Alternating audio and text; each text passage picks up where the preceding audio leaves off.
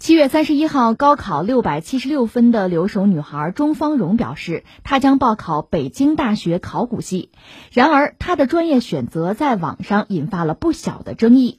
钟芳蓉说，受我国考古学泰斗樊锦诗先生的影响，以及未来规划的考虑，她选择了北京大学考古专业，以后会读研深造，做考古研究。对于未来的就业情况，钟芳蓉表示也有考虑过，因为是北大的考古系，未来就业的话，基本生活应该能保障。他说：“我个人特别喜欢，我觉得喜欢就够了呀。”然而，他的选择在网上引发了网友的激烈讨论。有网友认为钟芳蓉的选择并不明智，他们觉得考古专业未来的就业前景并不是很好。尤其是对于他这种家庭并不富裕的孩子来说，应该选择一个热门的、未来好就业、能够赚到钱的专业。但是，也有网友向钟芳蓉表达了自己的祝福和赞赏。他们认为钟芳蓉是一个有理想、有追求的姑娘，而且考古专业是一个非常有意义的专业。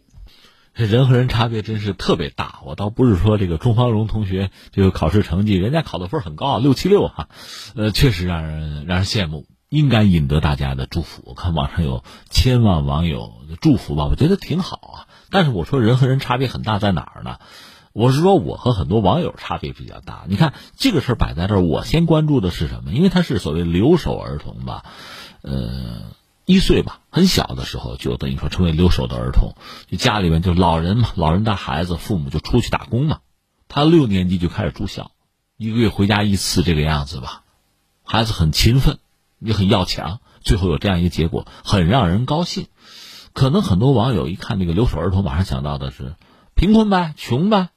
赶快想办法挣钱呢，对吧？很多人这么想，这是好意，这没得说。只是我觉得，我首先关注的是什么呢？正因为他是留守儿童，就他和父母在一起的时间会非常有限，这样对这个孩子的，比如心理的成长啊，会不会他有一点缺失和遗憾？怎么来弥补？我觉得这个问题是我们更要关注的。就这个孩子。他即使受到很多人的关爱，比如爷爷奶奶的关爱啊，同学的、老师的关爱啊，那和父母对他的这个爱啊、关怀，应该说并不一样，未必能相互就能替换。所以我倒觉得，首先考虑的是他这个心理的成长啊，怎么样更完善、更健康，这是我的考量。其实这也不是说钟同学一个人，因为在我们中国这几十年的发展吧，特别是你看什么留守老人、留守儿童这样的词汇，意味着很多年轻人、年轻的夫妇不得不背井离乡啊，也是为了改变自己和家庭的生活状况嘛。所以在中国，你说留守儿童是不是一个问题、社会问题？因为涉及到一个心理发展和健康的问题，这是个大问题。我觉得钟同学考一个很好的分数，考上很好的大学，到北大了吗？留守儿童智商不会有问题的，甚至前途很光明啊。那么心理的这块成长啊、健康啊、完善啊，这个反而是我们最先要关注的问题。也许我多虑了，希望是多虑，但是孩子的成长过程中，父母实际上确实缺席的时间比较长啊。这样的孩子未必没有爱心啊，未必没有同理心啊。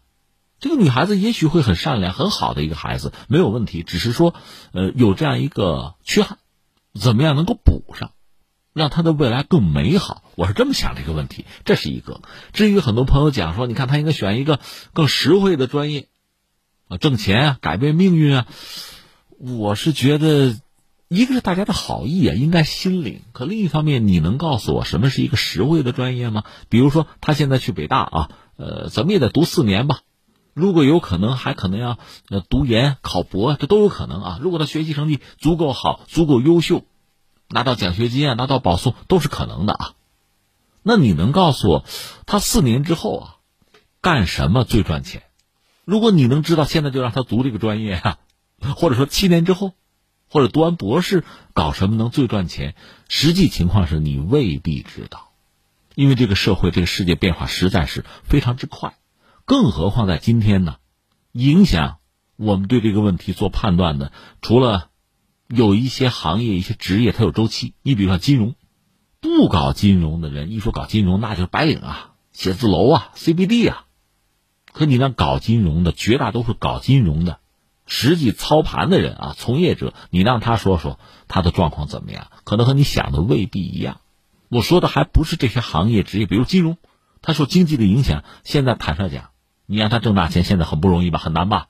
除了这些以外，还有一些真正的搅局者，谁呢？比如人工智能啊。我们以前多次和大家聊过，你比如说像围棋，围棋你把它切分到最后，你发现就是一个记忆能力和计算能力，而这两样人工智能就是计算机啊，远远超过人类。你除非把它电源拔了，所以在这个状况下，你和机器去比拼记忆和计算能力，恐怕前途堪忧吧。我们注意到这个钟同学，这个女孩子还是读了不少书，就课外的书啊，历史领域的一些专业人士的书。她看了，我觉得她的视野够开阔，脑子够用。她是选择了自己喜欢的专业，你可以说她有情怀吧，情怀党啊。他对自己的未来显然会有规划。这一个人能够做自己的主，做自己的船长，这已经是很可贵的事情了。他比那些随波逐流的，心里没有根，很容易被别人影响，被各种时髦啊、流行的潮流影响，比那样的人，应该说，我真觉得更有前途。当然，我也认为，你比如学历史、学考古啊，他喜欢历史嘛，倒未必将来是非富即贵。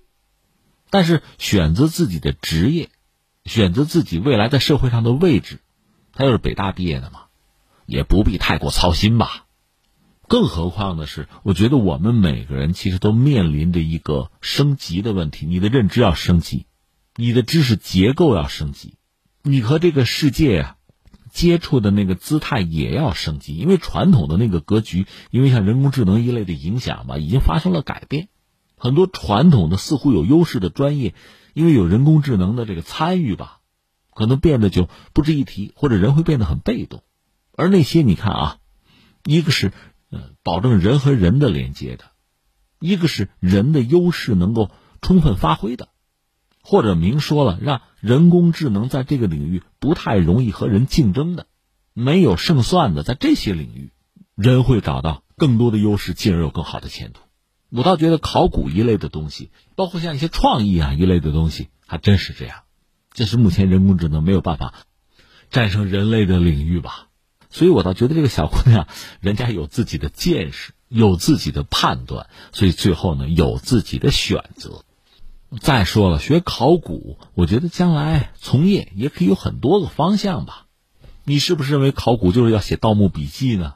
就是在野外风餐露宿啊？我们换一个角度啊，我们就说，在这个时代，包括在未来的时代，你对这个社会有更多的贡献，你能为这个国家和民族有更多的贡献，那你的位置当然就很稳牢啊，就值得尊敬啊，就很难被替代。其实不是这样吗？这不是我唱高调啊。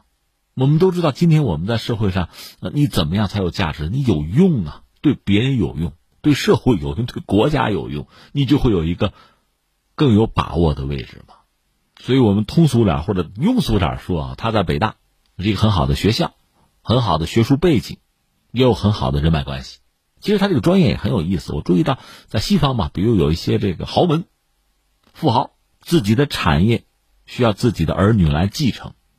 而有些儿女呢，对商业不感兴趣，他们往往选择的就是考古啊、历史啊、哲学这样的专业，因为他有机会和人类的千百年来吧积攒和流传下来的思想，那些最闪光的智慧去打交道，这其实是一种很聪明的选择吧。